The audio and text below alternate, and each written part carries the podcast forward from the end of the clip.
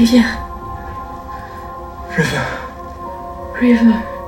It goes there.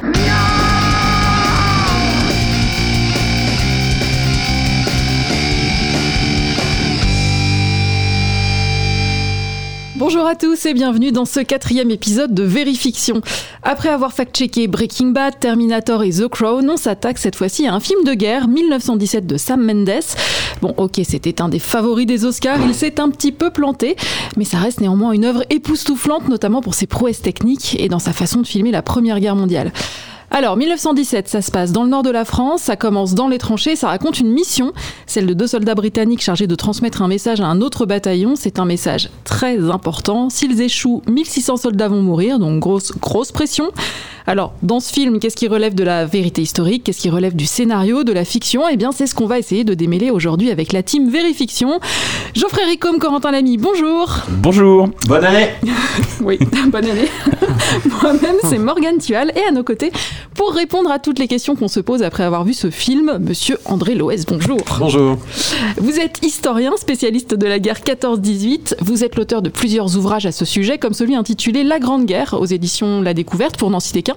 Et vous animez vous aussi un podcast qui s'appelle Parole d'Histoire. Donc évidemment, on recommande à tous nos auditeurs d'aller jeter une oreille. Euh, alors comme à chaque fois, on prévient avant de se lancer, cette émission, c'est une émission bourrée de spoilers. Donc si vous n'avez pas vu 1917 et si vous prévoyez de le voir, eh bien vous arrêtez tout de suite d'écouter. Sinon, eh ben, euh, bah, c'est parti, on y va. Alors André Loez, première question. D'abord, est-ce que vous avez aimé ce film? Euh, Est-ce que vous avez trouvé que c'était une représentation réaliste de la Première Guerre mondiale? C'est difficile de répondre euh, entièrement oui ou non. Euh, Il y a des choses qui m'ont plu dans ce film. Euh, C'est un film que j'ai trouvé visuellement très fort, évidemment, avec, on en parlera sûrement une esthétique très particulière, cette caméra qui suit les protagonistes. Pour l'apprécier, il m'a quand même fallu euh, euh, suspendre euh, vraiment euh, ce que je sais de la guerre et du fonctionnement de la guerre parce que le scénario ne fonctionne pas du tout à mes yeux. Ah, mais ça n'empêche pas que c'est un film visuellement qui est fort et qui, et qui est aussi original dans sa manière de filmer la guerre parce que il n'est pas complètement dans le cliché. Il y a un très grand nombre de films de guerre qu'on a, qu'on a vus, revus. Et là, il y a un certain nombre d'originalités.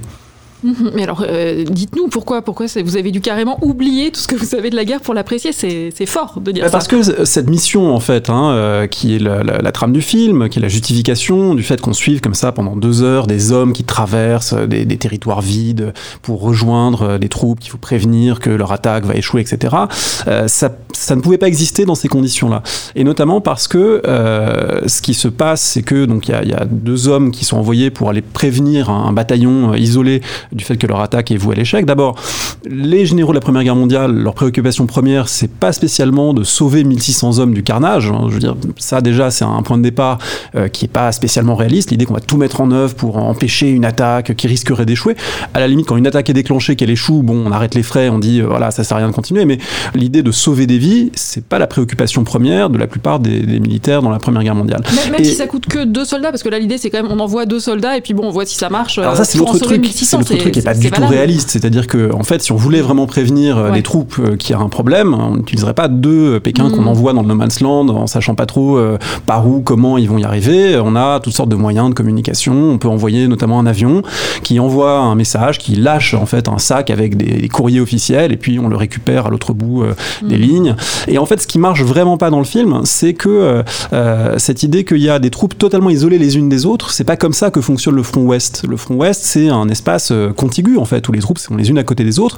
Il y a quelques moments au cours de grandes offensives où on peut perdre le contact, et là, effectivement, il y a des messagers.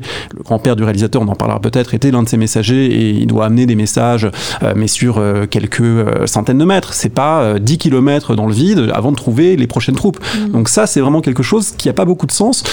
Et le film lui-même euh, ajoute du non-sens à cela, puisqu'on envoie ces deux hommes vers l'avant, vers l'inconnu, en disant il faut rattraper des troupes qui sont devant. On se demande comment elles sont les devants sans garder le contact avec l'arrière. Et ensuite, en chemin, ils trouvent des camions qui avancent aussi euh, sur ce terrain inconnu, dont on sait pas trop ce qu'ils font là. Donc là, il y a une sorte d'indétermination complète de qui se trouve où, qui correspond pas vraiment, qui peut pas correspondre à la façon dont ça fonctionne durant la Première Guerre mondiale. J'avais une petite question justement pour revenir sur les avions qui, euh, qui font tomber les messages. Dans, il y a plein, euh, plein d'articles qui sont sortis justement sur le fait que ça, c'était pas crédible. Et on parlait de pigeons voyageurs.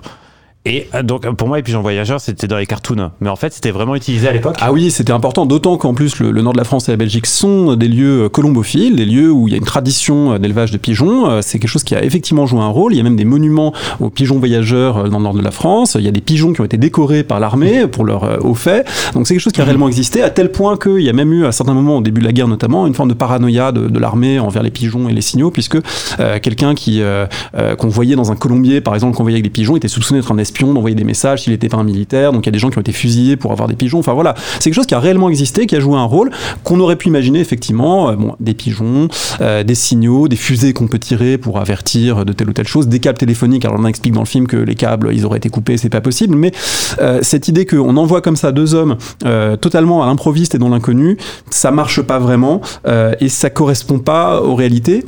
Même si je nuancerais quand même en disant qu'il y a une vraie originalité dans le film, c'est le moment qu'ils ont choisi, euh, ce moment où les Allemands ont reculé, ont laissé derrière eux un territoire vide, et là, il y a des choses qui sont vraiment intéressantes. Donc dans le film, les Allemands se sont retirés euh, de cette zone. Ça, ça s'est vraiment passé? Oui, c'est d'ailleurs quelque chose qui a été euh, pas forcément très bien compris sur le moment par les, les contemporains, parce que euh, à l'époque, donc c'est entre fin février et début avril 1917, l'Allemagne retire ses troupes sur une vingtaine, une trentaine de kilomètres du front ouest. C'est ce qu'on appelle l'opération Alberich. Ils se replient sur une ligne fortifiée qu'ils ont préparée à l'avance. C'est sur cette même ligne fortifiée ensuite que l'offensive Nivelle du 16 avril 1917 va en partie se, se casser les dents. Euh, et ce retrait euh, allemand, il s'explique par le fait que euh, l'Allemagne, à ce moment-là de la guerre, elle ne mise pas sur une offensive sur le front ouest. hein. Euh, La situation allemande, il faut peut-être le rappeler, euh, l'Allemagne se bat sur deux fronts. Au moins, mais principalement sur deux fronts, le front Est contre les Russes, le front Ouest contre les Français et les Britanniques et un petit peu d'autres pays. Et du coup, alternativement, durant la guerre, on a misé plutôt sur l'un ou sur l'autre. En 14, on a misé sur le plan Schlieffen pour attaquer la France. En 15, on a misé sur une victoire à l'Est. En 16, on a misé sur Verdun, donc de nouveau le front Ouest en France. En 17, l'échec de Verdun a fait que on a plutôt misé sur l'Est et aussi sur la guerre sous-marine. Donc c'est un moment où le front Ouest n'est pas prioritaire dans l'esprit des Allemands. L'idée, c'est plutôt de se consolider, de s'installer de manière très durable, très solide. D'ailleurs, on voit dans le film, on en reparlera peut-être, un bunker allemand euh, qui, lui, pour le coup, est, est tout à Mhm. fait euh, véridique dans sa représentation. Euh, et on va se retrancher, on va attendre, on va raccourcir la ligne de front. Ce qui a un intérêt, c'est que bah, il y a moins loin à aller pour le ravitaillement. on peut mieux tenir avec un nombre d'hommes comparable une ligne plus courte. Et dans cette retraite, eh bien, systématiquement, les Allemands ont scié les arbres fruitiers, euh, ont dévasté les territoires. Et ça, on le voit dans le film. Et c'est vraiment une des originalités. C'est un moment qui n'avait, à ma connaissance, jamais été montré tel quel au cinéma. Oui, on était d'ailleurs, on avait été étonné par ce passage qui me semblait pas vraiment expliqué dans le film de, ces cerisiers là qui sont coupés. Euh, le, le but, c'est de priver de ressources euh, la population? De priver de ressources, d'une certaine manière de, de marquer aussi euh, le territoire, de montrer qu'on cède un territoire mais pas en vaincu, qu'on le cède en, vainqueur, qu'on est capable d'imposer sa marque sur le territoire ennemi. Et on est dans une guerre, il faut le rappeler, qui est une montée aux extrêmes. Donc euh, il n'y a plus vraiment de, de limites admises aux formes de violence, que ce soit contre le, paysage, l'environnement, euh, les mines qu'on va euh, noyer, les arbres qu'on va couper, ou les civils qu'on va brutaliser, ou les soldats qu'on va viser avec des gaz, etc. On, est, on a connu cette montée aux extrêmes de violence, et ce moment 1917 en est illustration. Les pièges qu'on va laisser aussi, on voit ça dans les bunkers, ils piègent, euh, ils, ils laissent des grenades qui pendent ou ce genre de choses. Ça, c'est quelque chose qui est arrivé aussi. des- Oui, c'est arrivé. Alors moi, je l'ai je l'ai peu rencontré dans, dans mes recherches. En lisant des choses de collègues anglais, on, on trouve parfois des mentions. Moi, j'en ai pas trouvé des, des mentions directes, mais euh, il semble que ce soit arrivé. Euh, J'en suis plus familier pour la Seconde Guerre mondiale, où là, on sait qu'effectivement, euh, le, le- les opérations en Italie, par exemple, ou euh, en France, au moment de la libération, euh, c'était très compliqué parce que les soldats alliés faisaient face très souvent à, à des pièges, à des, euh, par exemple, une, fontaine dans laquelle il y avait une bombe qui pouvait exploser, etc. Et il semble que pour la Première Guerre mondiale, ça a eu lieu également. Et alors moi j'ai vraiment une question de néophyte parce qu'on entend toujours parler du no man's land. Et le no man's land, la définition c'est quoi? Est-ce que par exemple là quand les Allemands font la retraite, est-ce que c'est euh, est-ce que c'est considéré comme le no man's land ou est-ce que c'est juste euh, la partie entre euh, les tranchées françaises et allemandes Alors c'est vraiment la partie entre les deux euh, tranchées opposées, donc d'un côté les Français et ou les Britanniques, de l'autre côté euh, les Allemands, et entre les deux c'est le no man's land parce que littéralement on ne peut pas s'y aventurer sans risque. hein. C'est Mhm. un territoire. Le, le mot no man's land il a été créé par un, un correspondant de guerre britannique euh, fin 1914 et il a ce double sens, c'est à la fois la terre où on ne peut pas aller, aucun homme ne peut s'y rendre parce que c'est c'est un lieu de, mort, c'est un lieu où on est exposé aux tirs, aux bombardements, aux obus, etc. Et c'est aussi un lieu qui ne ressemble plus à quoi que ce soit d'humain, puisqu'il est tellement dévasté par les bombardements, tellement dévasté par la guerre, qu'il n'y a plus rien de, reconnaissable. Et ça, en fait, c'est un, espace relativement restreint. Euh, ça peut aller de quelques dizaines de mètres quand les tranchées sont rapprochées à quelques centaines de mètres, mais c'est pas des dizaines euh, ou euh, une dizaine de kilomètres comme on voit dans le film. Donc en fait, ce qu'on voit dans le film, c'est pas tout à fait le No Man's Land. On le voit au début du film quand ces deux soldats, Blake et je sais plus comment s'appelle l'autre, euh, voilà, les, deux caporaux euh, britanniques sortent euh, non sans crainte de la tranchée. Et là, ils avancent très prudemment dans un terrain où il y a des cratères, où il y a de la boue, il y a des cadavres, etc. Ça, c'est No Man's Land. Et ensuite, tout leur parcours ultérieur, en fait, tel que le film le montre, ça se déroule à l'arrière des lignes qui étaient les lignes allemandes, que les Allemands ont abandonnées dans leur retraite, mais qui étaient les lignes allemandes. Et c'est pour ça que c'est pas du tout aussi, endommagé, même si, de mon point de vue, le film aurait pu montrer un paysage un peu moins bucolique. C'est vrai que ça, c'est quelque chose qui a frappé les commentateurs euh, qui ont vu le film. Euh, Il y a beaucoup de moments où on voit des herbes hautes, euh, des arbres en fleurs, un paysage extrêmement vide, très bucolique, des, gens qui, de soldats qui, se promènent comme ça dans quelque chose d'assez champêtre. Et même un peu plus loin du front, il y aurait plus de traces de la guerre. Alors la vérité historique, c'est bien beau, mais dans Vérifiction, vérifie aussi la réalité géographique.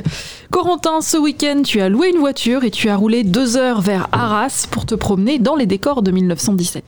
Et oui, tu le sais, Morgan, et je pense que les auditeurs commencent euh, à bien le savoir aussi. Vérifiction, ce ne sont pas que des invités pointus, des questions sans concession et des chroniques plus ou moins approximatives. Ce sont aussi des reportages à risque qui nous amènent parfois à Londres et d'autres fois chez le roi Merlin. Pour cette fois, j'ai coupé la poire en deux en allant passer mon samedi dans le pays d'Artois, dans le Pas-de-Calais, autant pour m'imprégner de la solennité de ces lieux évidemment chargés d'histoire que pour tenter de reconstituer le parcours du caporal Schofield. En tout cas, c'est le nom que j'ai noté. Je sais plus qui ça, est euh, Schofield et qui est Blake, à vrai dire, j'ai un peu oublié, mais. Il n'y a pas Mortimer, mais euh, il y a c'est ça, c'est Scofield.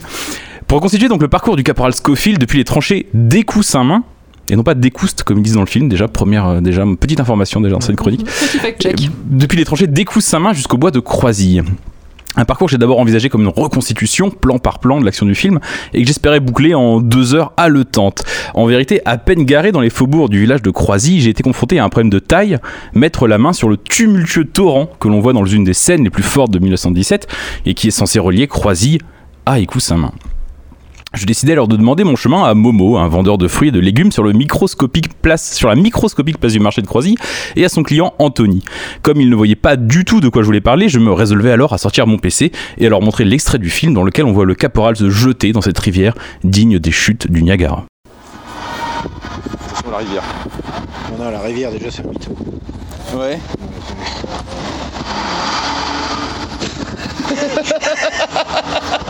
Pas gros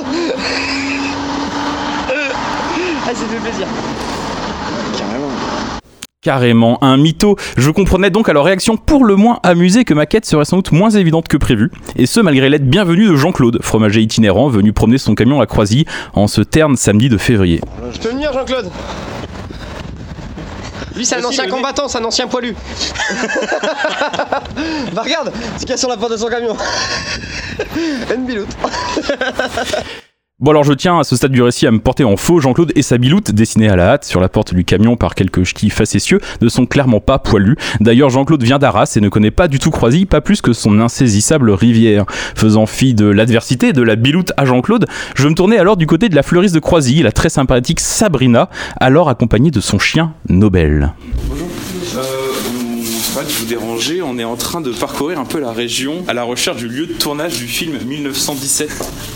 Vous cherchez la cascade la, la rivière, vous avez vu la scène peut-être le- euh, Ouais, ouais, non, mais c'est pour ça que je rigole parce que je l'ai cherché aussi la cascade. Oui, Sabrina est catégorique, il n'y a aucune rivière à Croisy, tout juste un fossé qui passe d'ailleurs juste à côté, qui passe d'ailleurs juste euh, derrière son commerce. Mais qui, comme notre réalisateur Sylvain Tastet, ici absent, n'a pas vu une goutte d'eau depuis la fin du 19e siècle au moins. D'ailleurs, elle s'est renseignée et elle confirme ce que je commence alors doucement à suspecter. 1917 n'a visiblement pas été tourné en France et encore moins dans le Pas-de-Calais, mais en Grande-Bretagne. Elle regrette d'ailleurs, un peu déçue que la région n'ait pas la reconnaissance qu'elle mérite, et un peu déçue aussi, il faut bien le dire, de ne pas pouvoir y promener son chien. Flairant bien que dans une région pleine de cimetières comme celle-ci, le filon des fleuristes était le bon, je remontais à bord de ma Clio de location pour pousser jusqu'à Écou-Saint-Main, le village où est censé se situer l'essentiel de l'action du film. Et cette fois, je pousse la porte de Nathalie, qui elle aussi est fleuriste, et elle aussi me voit venir à des kilomètres. Il y a une scène de rivière incroyable dans le film. Oui, la, fa- la fameuse salle de rivière. Donc, euh, nous, personnellement, comme il explique bien Monsieur Guidé, qui était le maire dans le reportage, il y a ce petit ruisseau d'eau vive là Ouais. qui, qui passe, mais il n'y a aucune rivière à Ekusama. Euh, Pardon Nathalie, un reportage. Je me sens soudain trahi par Monsieur Guidé, le maire d'Écouse Saint-Main, qui a apparemment consacré un peu de son temps à France 3 Hauts-de-France pour expliquer que non, la fameuse rivière du Bois-Crasy n'existe pas.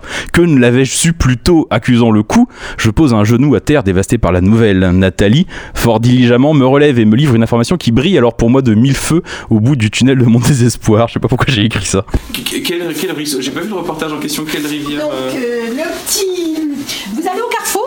Il y a un fossé, c'est ça? Il s'appelle le C'est un petit. fossé Le fossé aux eaux sauvages. C'est ça. Voilà. C'est le seul ralliement d'eau qu'il y a ici. Il n'y en a pas du tout par là au-dessus. Après, il y a une autre, mais c'est pas une rivière, c'est pareil, c'est un fossé c'est qui passe entre Noreuil, Vauvrecourt. Donc ça n'a plus rien à voir avec les coussins. Le fossé aux eaux sauvages, nous y voilà. Nathalie me rassure d'ailleurs, promis, parfois il y a de l'eau dedans. En tout cas sous certaines conditions, quand on y regarde de très très très près. Donc ça, régulièrement. Ah Il déborde régulièrement. Donc régulièrement, là, il a été curé, donc ça va mieux, mais il a régulièrement débordé. Quand il pleut un gros orage, effectivement, dans la cuvette, on peut avoir de l'eau. Je ne fais alors ni une ni deux et remonte dans ma splendide Clio couleur Bordeaux et je vais au carrefour, je tourne à gauche et bim le voilà, il est là, le fossé aux eaux sauvages. Bon, je vais pas vous mentir, il est un tout petit peu moins impressionnant que dans le film, mais j'ai quand même réussi à m'y mouiller les pieds et d'ailleurs à même à m'y enfoncer jusqu'aux chevilles. Alors c'est pas exactement aussi palpitant que dans le film, mais euh, il y a des images qui existent, il y a des documents de moi avec les chevilles enfoncées profondément dans ce, dans ce ruisseau qui sont sur le compte Instagram et Twitter que je vous propose. C'est pas très radiophonique donc je peux pas vous les montrer, mais je vous propose de les retrouver, euh, Morgane, sur nos sur Twitter et Instagram. Voilà. Ça sera tout pour moi. Eh bien, merci pour cette euh, exploration euh, de l'extrême euh, Corentin. Revenons aux, tranchées. Ces tranchées dans ce film, on les a rarement vues filmées comme ça. Est-ce que la façon dont elles sont filmées, les décors, est-ce qu'ils sont réalistes?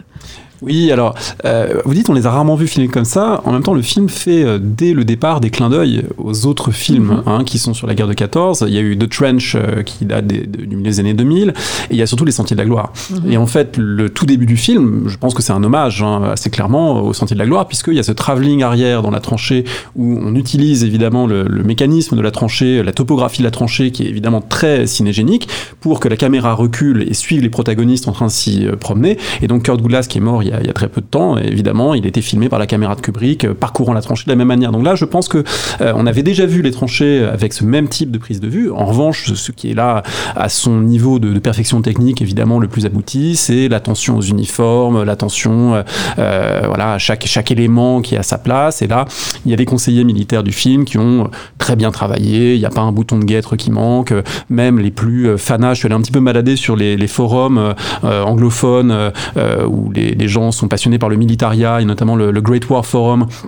Il y a 35 pages de discussion sur le film et donc les gens disent ah voilà bon je m'attendais au pire. Et en fait ils ont rien à dire sur le plan technique hein, euh, voilà chaque euh, uniforme régimentaire. Ils discutent un petit peu pour savoir si euh, quand le personnage dit euh, je fais partie du 8e il est-ce qu'il aurait pas dû dire 8e Devon ou 8e Lincoln euh, 8e tout seul ça marche pas. Bon il, il pinaille un peu sur des Ouais. choses comme ça mais globalement hein, on voit que ça fonctionne très bien que sur le plan de, des objets sur le plan de, des uniformes etc il y a aucun problème. La seule chose qui a été remarquée donc là moi je suis incapable de le voir mais je, je signale que des gens l'ont relevé. C'est la façon dont on tient les fusils. Euh, certains disaient que euh, les soldats de 14 n'auraient pas tenu leurs fusils comme ça qu'ils les tiennent plutôt comme des hommes des forces spéciales actuelles fusil à l'épaule euh, très près du visage comme ça prêt à tirer et qu'en fait c'était pas forcément une gestuelle qui était celle de, de 14-18 Alors je voulais juste rajouter quelque chose là-dessus parce que il y a, euh, on a voulu faire une chronique avortée justement sur cet équipement. Finalement, on l'a avorté parce que tout, enfin, moi, je suis allé voir euh, quelqu'un, Bruno de l'armurerie Bastille, qui vous a dit, en fait, qui m'a dit, tout est vrai. Ils, euh, les Allemands avec euh, des Moser Gover 98, je sais pas si on dit comme ça, hein, moi, je parle pas très bien allemand, mais Moser Gover 98, qui étaient des très très longs fusils. Et d'ailleurs, une des questions, c'était euh, dans la nuit, enfin, dans la scène où le héros est poursuivi par un Allemand dans la nuit dans la ville en flammes, et l'Allemand Dans lui- Écoute sa main. C'est Écoute Écoute sa main. Moi, moi, j'ai vu Écoute sa main, ça ressemble pas du tout à ça. Même en hein, Ah oui, ce qui choque beaucoup euh, les habitants là-bas, mais ils le prononcent à l'américaine effectivement Et en donc le soldat allemand le, le poursuit, essaye de tirer, il est genre euh, le, le, sol- hein, le soldat anglais est deux mètres devant et pourtant le loupe. Et je lui ai dit à, à l'armurier, je lui ai dit mais comment il peut le louper? Et il m'a dit bah avec l'adrénaline en, en tirant un peu partout, les fusils étaient très très longs et donc c'est normal de louper, c'est pas euh, c'est pas anodin, c'est pas, euh, c'est pas quelque chose de la science-fiction. Voilà, il, il peut très très bien le louper parce que ces fusils étaient très très longs. Et pourquoi ils étaient très très longs? Je suis sûr qu'André. T'es en train de la faire ta chronique en fait. Exactement. bon, je réponds, je réponds. Et pourquoi ils étaient très très longs Parce que euh, les soldats allaient vraiment au front avec la baïonnette et euh, ils allaient encore attaquer la baïonnette. Donc les fusils avaient besoin d'être très très longs à l'époque.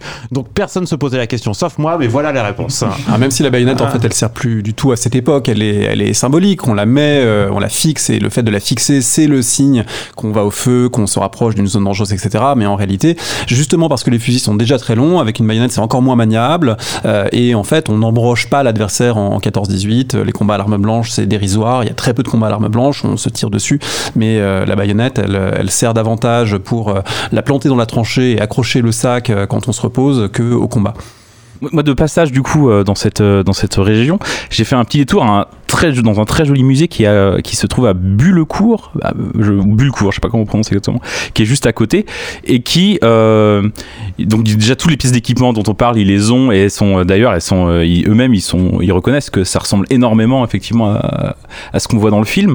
En, euh, revanche, ils ont vraiment à cœur d'expliquer que euh, que la bataille qu'on voit, enfin la bataille, les événements qu'on voit dans le film ne correspondent pas à des événements réels, ce que vous disiez au début, et que en fait tout ça avait été assez, assez. Il y avait bien eu des batailles, il y avait, même eu euh, effectivement un moment d'une division, euh, enfin euh, un groupe de soldats anglais qui étaient partis au front tout seuls parce qu'ils n'avaient pas une info, et en fait tout seul au bout de quelques minutes, ils s'étaient rendu compte qu'ils étaient tout seuls en train de se battre, et donc ils s'étaient revenus. Il y avait eu quand même 200 morts apparemment, mais donc la, bataille de Bulcourt, elle a, il y avait bien eu une bataille à Bulcourt, en a même eu deux, mais ce sont finalement apparemment elle est très différente de ce qui s'est passé dans, de ce qui se passe dans le film, notamment parce que c'est pas une bataille qui oppose vraiment des Anglais des Allemands, mais principalement des Australiens et des Allemands.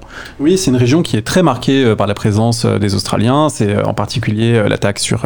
alors, il y a les Canadiens à Vimy, il y a l'attaque australienne près d'Arras. C'est effectivement les Dominions britanniques ont joué un grand rôle, et notamment au cours de l'année 1917. Leur engagement dans l'année 1917 euh, a constitué pour ces pays bah, une forme de, naissance, de baptême du feu, qui est très valorisée encore aujourd'hui dans les mémoires, et y compris à l'échelle locale pendant le centenaire. Donc là, le film, d'ailleurs, de manière intéressante, est sorti après le centenaire.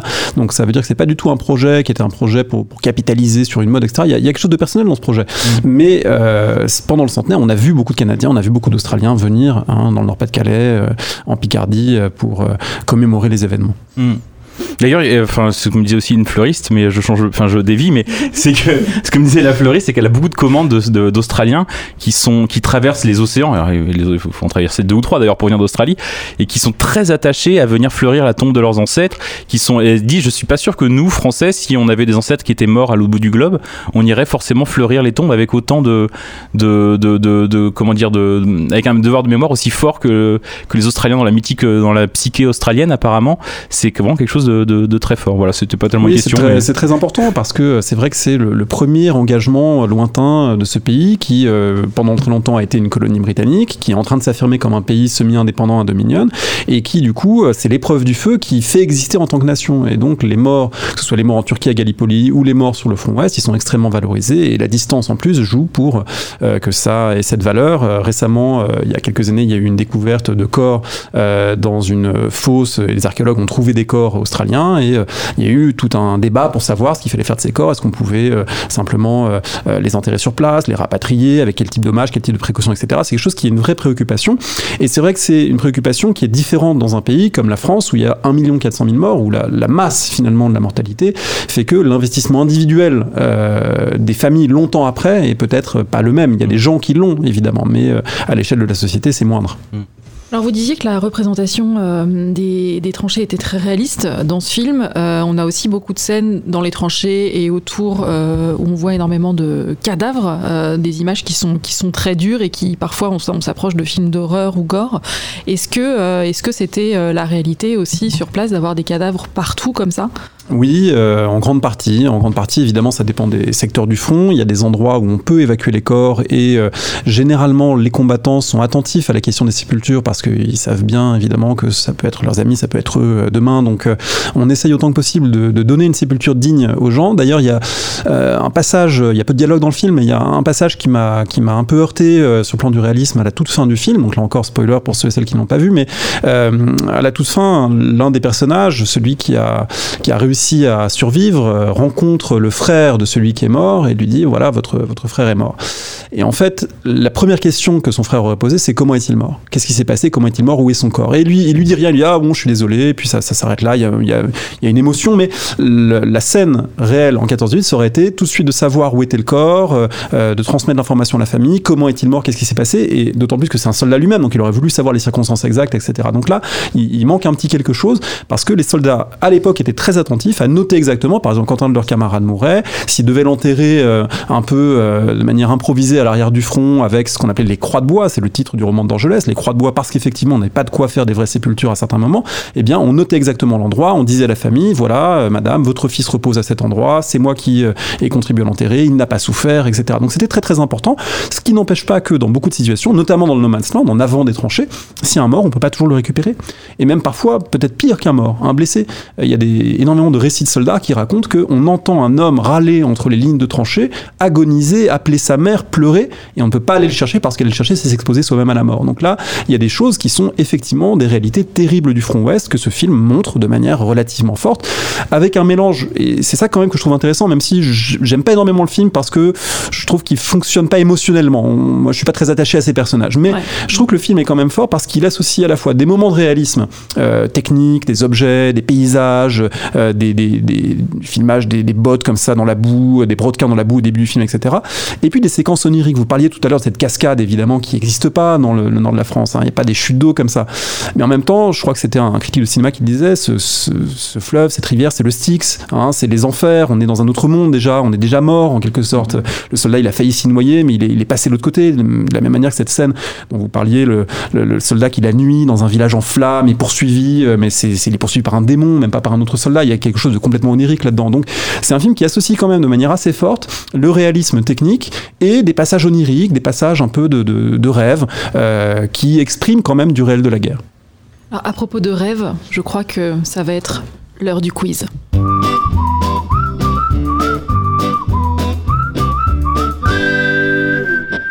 Alors les amis, alors cette fois-ci on n'a pas un quiz assez euh, trop conventionnel parce que comme j'ai dit euh, auparavant, la chronique euh, sur l'équipement c'était pas foufou, donc il fallait penser à un quiz.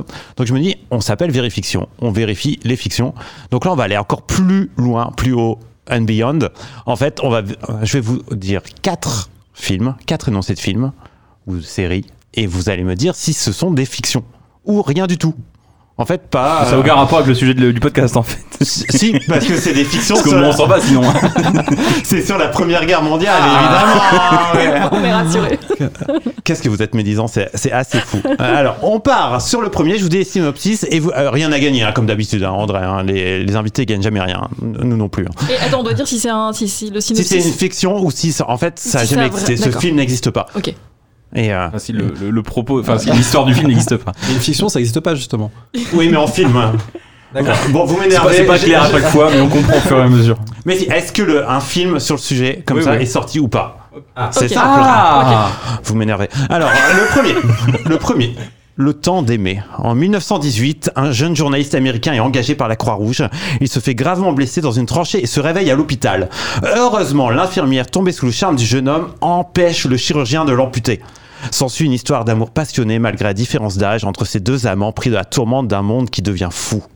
Oui, c'est un film. Je pense que c'est pas un film. Ah, un, un, un. Je pensais à Hemingway, mais je sais pas si c'est un film euh, à partir de sa vie. Eh ben très bien, bah, c'est un film basé sur Hemingway avec Sandra Bullock. Ah. Exactement, donc je vous, je vous le conseille. Le lâche. Un pilote anglais traverse en 1918 un épais nuage et se retrouve sans le savoir dans une faille temporelle. Il atterrit sur une base américaine et apprend par la même occasion que son coéquipier qu'il pensait mort parce qu'il l'avait lâchement abandonné devant une escadrille allemande est devenu général et a été héros du Blitz. Il veut retourner en 1918 afin de vaincre sa lâcheté. Je sais pas s'il existe, mais j'aimerais bien le voir.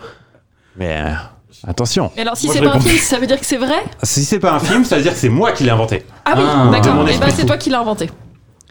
Et Ah, Corentin je sais pas, je crois que c'est pas vrai. Je crois, je crois que ça existe. Ça rappelle Et- un peu Wonder Woman, hein, le, le thème du pilote euh, de la Première Guerre Ah qui oui. s'égare Eh ben- euh, comme Ah, ça. oui.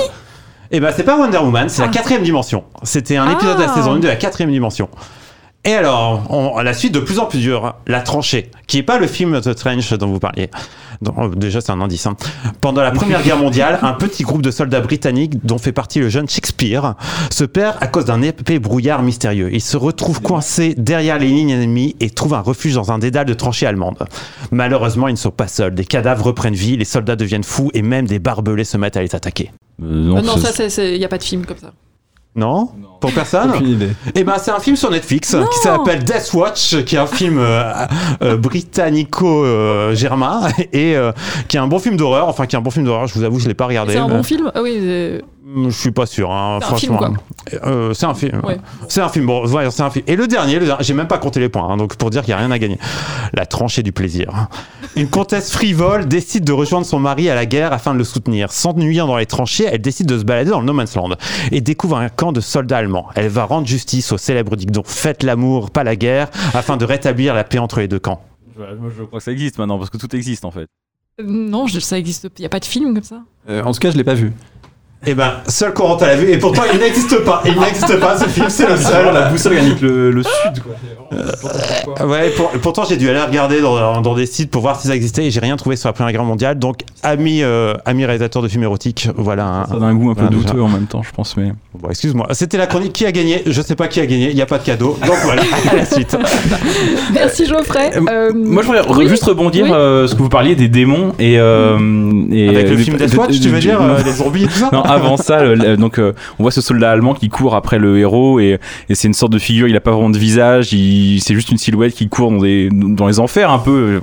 Il y a, y a un côté vraiment effectivement démoniaque et déshumanisé. Et d'ailleurs dans ce film-là, euh, les Allemands de manière générale, je trouve un peu à, à, à contre-temps, à rebrousse-poil de ce qu'on voit souvent dans la fiction, sont vraiment présentés comme vraiment comme des salauds. Alors en général, on a beaucoup de films qui Ah vont on nous on dire est pas dans la euh, réconciliation, c'est pas oui. Joyeux Noël.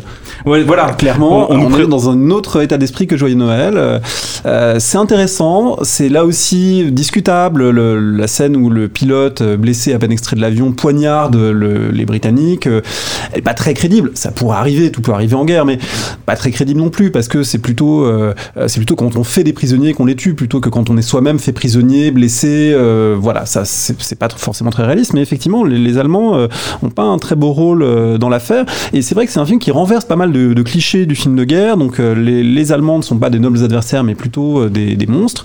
Et puis autre chose quand même très originale pour dévier un tout petit peu de, de la question, euh, le rapport avec les officiers. Parce qu'un des grands thèmes du film 14-18, c'est quand même ces salauds d'officiers qui envoient à la boucherie les malheureux Mhm. troufions. Et là, c'est tout l'inverse. Ces officiers sympathiques et bienveillants, bien élevés, Colin Firth, Benedict Cumberbatch, en plus des gens qui ont un très bel accent, et euh, qui sont tous relativement bienveillants, même le plus euh, baderne ganache des officiers à la fin, Cumberbatch, on finit par lui expliquer que c'est pas une bonne idée cette attaque, il dit oh, ok, bon, fuck off, mais quand même, il annule l'attaque et il est convaincu. Donc en fait, ça renverse complètement, par exemple, ce qu'on peut voir chez Kubrick, hein, où les officiers sont absolument innommables, les généraux sont des monstres, hein, ils envoient la, la mort des hommes sans- absolument sans penser à leur sort, et là, bah, c'est plutôt finalement des, des braves types euh, qui donnent des conseils, euh, ils prennent en stop le soldat égaré dans un camion, ils lui conseillent pour la suite euh, de, Mhm. de bien, euh, euh, de bien trouver son chemin, etc. Donc là, euh, on a vraiment cassé l'image qui est en plus très forte dans le monde britannique. En Angleterre, il y a une sorte de dicton qui dit euh, nos soldats c'était des lions led by donkeys, c'est-à-dire nos soldats étaient des lions menés par des ânes. hein. et c'est vraiment comme ça qu'on comprend la guerre dans la culture populaire britannique depuis euh, au moins 50 ans. Eh bien là, on sort complètement de ce schéma et donc c'est relativement original pour un film de guerre. Et la réalité, c'était quoi par rapport à ça? Ah bah, la réalité, évidemment, elle est, elle est ambiguë, elle est ambiguë, elle est complexe. Euh, ce qui est vrai et ce que le film montre pas tellement, c'est qu'il y a d'énormes distances de classe dans la société britannique. Et là, on a quand même des, cap- des caporaux euh, qui s'adressent de manière très informelle à leurs supérieurs. Euh, D'ailleurs, c'est la chose, quand je suis allé sur les forums britanniques, qui a le plus heurté les spectateurs, notamment anciens militaires du film. C'est la toute fin du film, donc quand ce personnage a parcouru de manière improbable le No Man's Land avec cette course, on n'en a pas parlé, mais il court en parallèle de la tranchée sur une herbe toute verte, Mhm. au milieu des explosions pour apporter son message. Bon, là, on est vraiment dans le, le grand n'importe quoi. Euh, et puis il finit arriver pour dire il faut arrêter l'attaque, arrêter l'attaque. Et en fait, ce n'est pas possible s'il n'a pas un couvre-chef sur la tête. S'il n'a pas un casque ou une casquette, il ne peut pas s'adresser à un supérieur. Et ça, tous les Britanniques l'ont remarqué. Il dit il est tête nue, c'est impensable de s'adresser à un supérieur de tête nue. Ça, ça ne marche pas. C'est ce qui a le plus euh, Mhm. choqué les, les spectateurs britanniques du film. Mais c'est fou cette histoire. Euh, Et pour quelle raison? Pour quelle raison Ah bah, des raisons de respect et de, de déférence. On est quand même dans un système hiérarchique et dans une société avec des distances de classe entre bah, des, des officiers qui sont quand même pour l'essentiel issus des milieux aristocratiques ou bourgeois et des simples soldats ou caporaux euh, avec des distances très très très très fortes. Donc euh, c'est un monde beaucoup plus inégalitaire euh, qu'il ne Mhm. l'est aujourd'hui et ça le film le montre pas tellement et c'est sans doute un choix hein, du, du réalisateur qui a, qui a voulu transposer une histoire familiale, qui a voulu imaginer quelque chose et qui, a, qui, qui rompt en tout cas avec certains clichés du film de guerre britannique. Et alors, euh, vous dites que c'est du grand n'importe quoi, cette scène, euh, qui, est, qui est en plus une scène qui a été ultra valorisée dans les bandes Oui, annonces. qui est dans la etc. bande-annonce, euh. Voilà, c'est la scène, euh, un peu le- l'explosion finale, si je puis me, je puis me permettre. C'est du grand n'importe quoi? Pourquoi? Oui, là vraiment, je connais, je connais pas un historien ou une historienne de 14-18 qui trouve pas ça grotesque de, de courir comme ça en parallèle de la tranchée, ça n'a ça n'a aucun sens. De toute façon, cette scène elle-même et le film de manière plus générale n'a aucun réalisme dans la mesure où il y a, y a pas d'artillerie. Enfin, si, ils se font tirer dessus par les Allemands, mais à aucun moment on entend les canons dans ce film, quand même très bizarre. 14-18, c'est la guerre de l'artillerie par excellence et il n'y a pas de canon qui tire. Et à tel point que peu avant d'attaquer, il y a même des hommes qui chantent a cappella une très belle chanson euh, folklorique traditionnelle dans une clairière.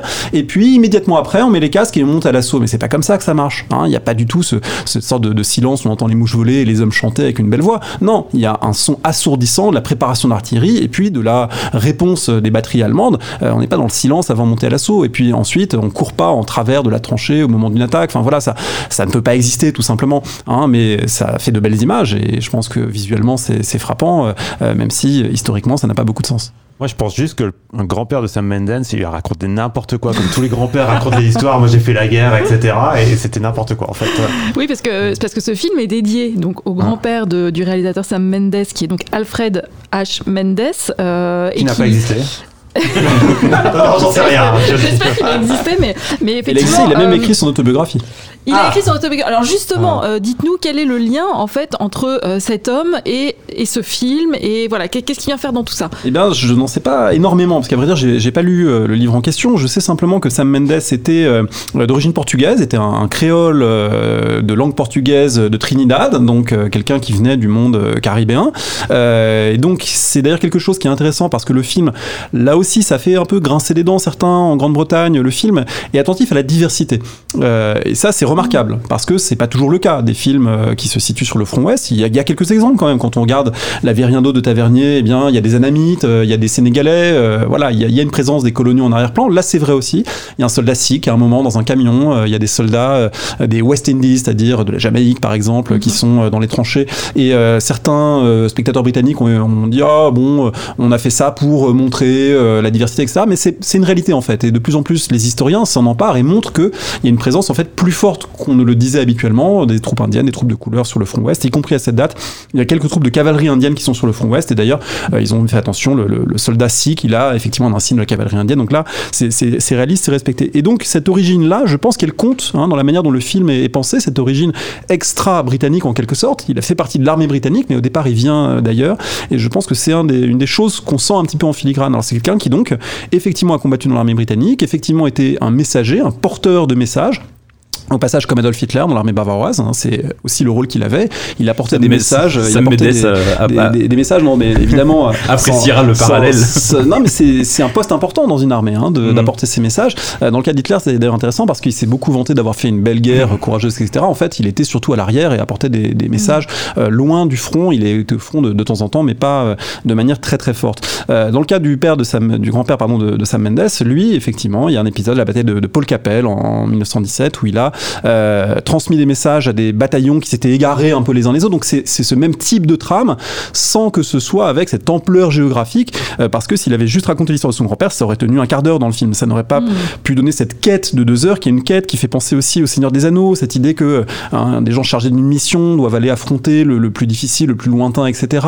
Ça fait aussi penser à un autre film euh, très très intéressant, peu connu en France, de 1981, de, de Peter Ware, le réalisateur du, du Cercle des Poètes Disparus, euh, Gallipoli, film australien, et dont la toute fin est sur la même trame. Mel Gibson est un messager qui doit apporter un message pour annuler une attaque, et euh, il doit l'apporter, l'apporter, et puis euh, là, euh, bon, je donne pas la, Mm. la fin si euh, vous ne l'avez pas vu, mais c'est un film tout à fait poignant qui repose sur le même type de, de schéma scénaristique. Donc on voit qu'il je pense qu'il a pioché dans toutes ses influences pour bâtir autour d'une histoire de son grand-père relativement vague et relativement romancée quelque chose qui soit sa propre œuvre. D'ailleurs, comme dans, le Seigneur des, comme dans le Seigneur des Anneaux, on peut se poser la question, euh, de la même manière, dans, dans 1917, on se demande pourquoi ils n'ont pas envoyé un pigeon, on se demande aussi dans le Seigneur des Anneaux pourquoi ils n'ont pas envoyé un aigle directement jeter le- l'anneau Ouais, dans le volcan. Mais là, il y a une, une vraie réponse dont je dirais pas, mais euh, en tant que spécialiste. euh, Alors, le Seigneur des Anneaux fiction ou réalité Oui, ça c'est pour un, un autre, un autre épisode, peut-être. Euh, vous dites euh, bah, quand même, en vous écoutant, que globalement, ça fait beaucoup grincer des dents. Vous avez utilisé cette expression plusieurs fois. Euh, Il y, y a des choses qui tiennent la route quand même dans ce film, à part la représentation des tranchées Je trouve qu'il y a, il y a d'abord ce qui tient la route, c'est toujours la vision d'un artiste sur une période. Et, et moi, je, je relais ce qui a pu être dit, mais euh, je fais pas du tout partie des historiens qui euh, qui sont mécontents dès qu'il y a un uniforme qui n'est pas exact, etc. Je trouve que justement, ce qui est bien avec l'histoire, c'est que tout le monde peut s'en emparer, tout le monde peut faire des choses Tout à fait. intéressantes avec.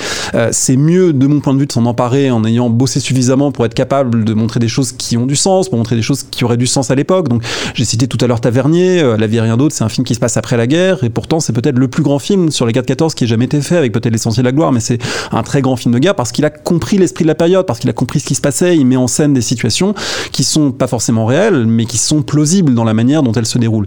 Là, ce qui est un peu plus gênant pour ce film, c'est que la trame, euh, comme je l'ai dit, de mon point de vue, n'est pas plausible, et qu'ensuite, la manière dont c'est représenté est presque le vide du scénario, parce qu'une quête n'est pas forcément un scénario, euh, fait que il est difficile de s'attacher émotionnellement au personnage, d'être impliqué. Moi, j'ai trouvé que je suis resté un petit peu à l'écart.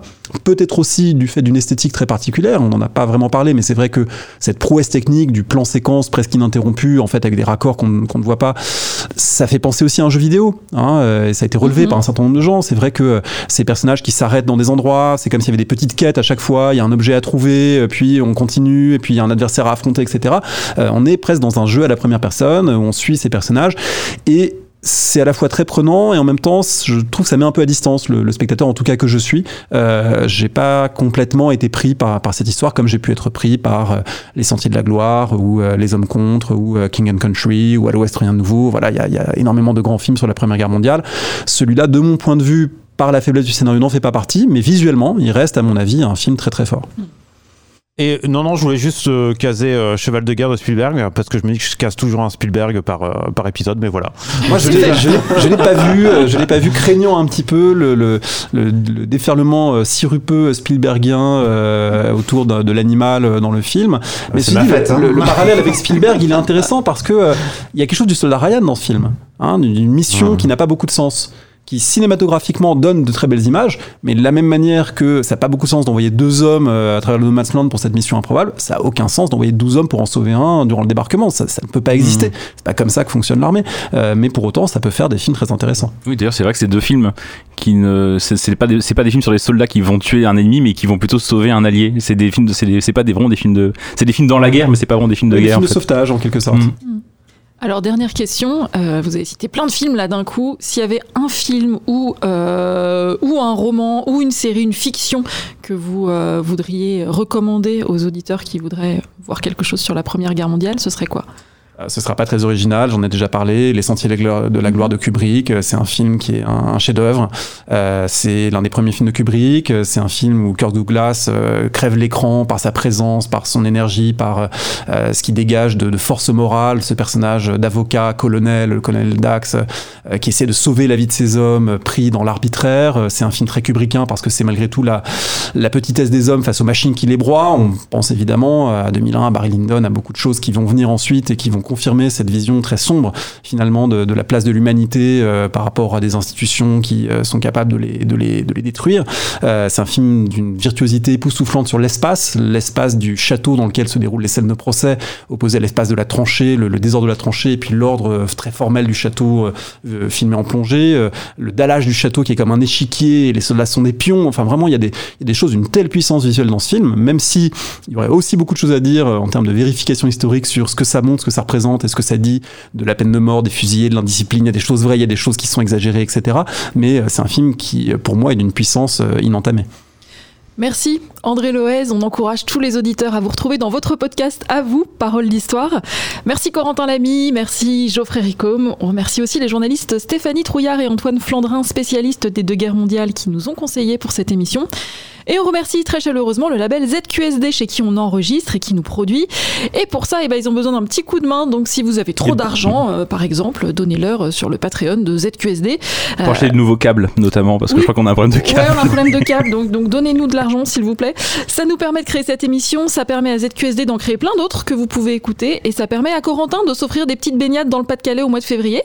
Euh, D'ailleurs, donc les photos, comme on le disait, elles sont sur nos comptes Instagram et Twitter, donc n'hésitez pas à vous abonner, ça vaut le coup. D'ailleurs, merci à Audrey Travers d'avoir pris ces fameuses photos. Et puis ben, pour la suite de nos aventures, ou pour rattraper les derniers épisodes, parce que quand même il y a eu des passages épiques, on a eu Stéphane Bern la dernière fois, on s'en remet toujours pas, et bien vous nous suivez sur Spotify, Deezer ou encore iTunes. À bientôt!